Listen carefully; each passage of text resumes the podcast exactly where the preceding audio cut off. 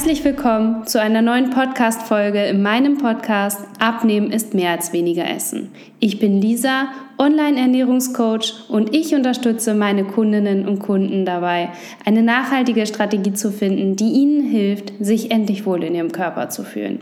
In diesem Podcast besprechen wir die Themen Ernährung, Fitness, mentale und körperliche Gesundheit. Ich wünsche dir viel Spaß beim Zuhören.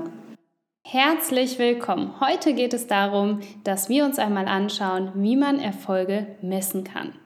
In diesem Podcast geht es darum, dass du ein Ziel hast, wie wahrscheinlich abnehmen oder viel eher noch Körperfett verlieren.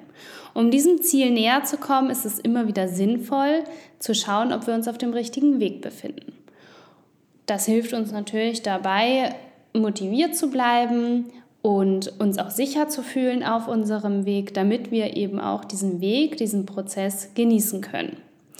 Zur Erfolgskontrolle stehen uns dabei verschiedene Möglichkeiten zur Verfügung und auf einige werde ich heute eingehen. Die erste Methode ist natürlich das Körpergewicht bzw. die Waage.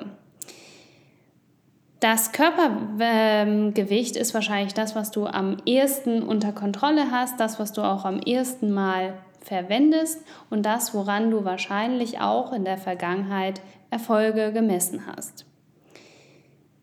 Meine Tipps zum richtigen Wiegen sind vor allem, dass du dich ohne Kleidung wiegst, immer zur selben Uhrzeit, immer auf derselben Waage, auf demselben Untergrund und natürlich immer unter den gleichen Bedingungen, sodass du wahrscheinlich eher nichts gegessen haben solltest und auch nichts getrunken haben solltest.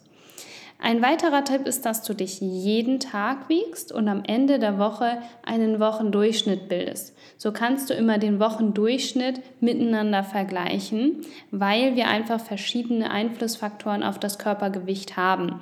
Hierzu empfehle ich dir natürlich auch gerne nochmal meine Podcast-Folge ähm, warum schwankt mein Körpergewicht, einfach nur damit du es ein bisschen besser nachvollziehen kannst.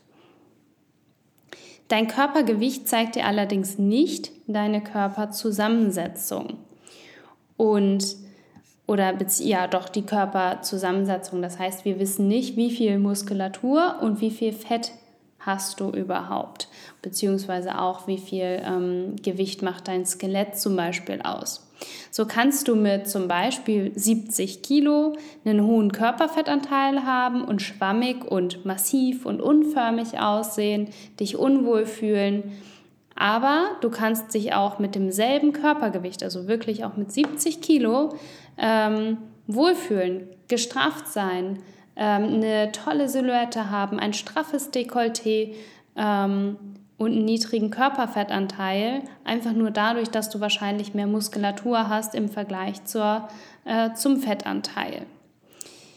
Das ist ein sehr, sehr wichtiger Tipp eben auch zur, ja, zur Erfolgskontrolle, dass du deinen Körperfettanteil messen lässt. Und da würde ich dir auch tatsächlich empfehlen, diese Körperfettanalyse durchführen zu lassen und nicht bei dir selber zu machen. Ähm, das, also da gibt es zum Beispiel verschiedene Parameter, also beziehungsweise zwei verschiedene Messmethoden, die ich dir ans Herz legen kann. Das ist einmal die Körperfettanalyse über eine Bioimpedanzanalyse oder mit Hilfe einer Kalipermessung. Ich würde dir auch den Rat geben, dass du nicht dich auf deine Körperwaage zu Hause und die, den angezeigten Körperfettanteil verlässt, denn der ist wirklich sehr unaussagekräftig, ähm, sehr ungenau und der würde dich wahrscheinlich am Ende des Tages eher demotivieren. Von daher empfehle ich dir wirklich ähm, eine Messung, entweder eben mit der Bioimpedanzanalyse oder mit der Kalipermessung im Zeitraum oder im Abstand von circa drei bis vier Monaten. Eine weitere Methode, die ich auch im Coaching sehr gerne verwende, ist, ähm, oder ist die Messung der Körperumfänge. Das lasse ich einmal im Monat machen. Ähm, wir messen Brust, Arme, Taille, Bauch, Po und Oberschenkel. Auch hier gilt natürlich morgens auf nüchteren Magen immer mit demselben Maßband ähm, unter denselben Bedingungen. Und ähm, hier bringt mir das total Spaß, da auch tatsächlich dann zu sehen, wie viel Zentimeter haben wir am Bauch abgenommen, wie viel am Arm, wie viel straffer ist der Arm, wie viel straffer ist die Brust, ähm, wie viel runder ist der Po. Und hier haben wir natürlich auch noch eine weitere Möglichkeit, Bilder. Bilder liebe ich total. Auch die lasse ich einmal im Monat von meinen Kundinnen zur Erfolgskontrolle machen.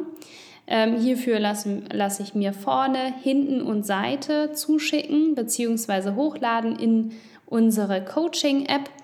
Und das ist meistens ein, ja, ein emotionaler ähm, eine emotionale Erfolgskontrolle, denn wir vergessen häufig, wie wir aussahen, was wir gefühlt haben. Und wenn wir uns diese Bilder nochmal anschauen, dann wissen wir meistens, wie wir uns dabei gefühlt haben, als wir die das erste Mal gesehen haben oder als wir uns wirklich ähm, einfach auch mal damit auseinandergesetzt haben, wie unser körperlicher Zustand tatsächlich gerade ist.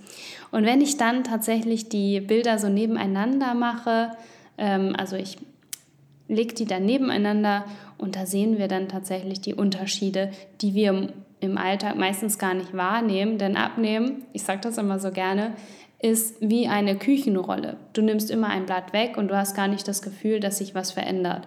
Und plötzlich, über Nacht, ist diese Küchenrolle leer und du musst sie nachkaufen und du wunderst dich, äh, wann das passiert ist und wie das schon wieder so schnell passiert sein kann. Und das ist eben auch das, was beim Abnehmen passiert. Du merkst gar nicht, was sich verändert, bis du dann wirklich mal ähm, zum Beispiel eben die Bilder nebeneinander legst. Du siehst meistens auf Bildern eben auch, wie zum Beispiel der BH eingeschnitten hat oder ähm, wie, wie die Zellulite tatsächlich aussieht, wie du von hinten aussiehst. Das gucken wir uns ja manchmal auch gar nicht an und wir verschließen ja auch gerne mal die Augen vor der Realität. Weitere Erfolgskontrollen oder Erfolgsparameter, Faktoren, die ich gerne ähm, verwende, ist natürlich auch oder sind Kleidung, die wieder passt, ähm, aber auch so, so Parameter oder so Aussagen meiner Kunden, die mir erzählen, dass sie wieder lieber einkaufen gehen, dass sie überhaupt ähm, neue Kleidung benötigen, weil zum Beispiel die Unterhosen anfangen zu rutschen, weil der BH äh, selbst auf der niedrigsten Stufe oder auf der engsten Stufe nicht mehr passt.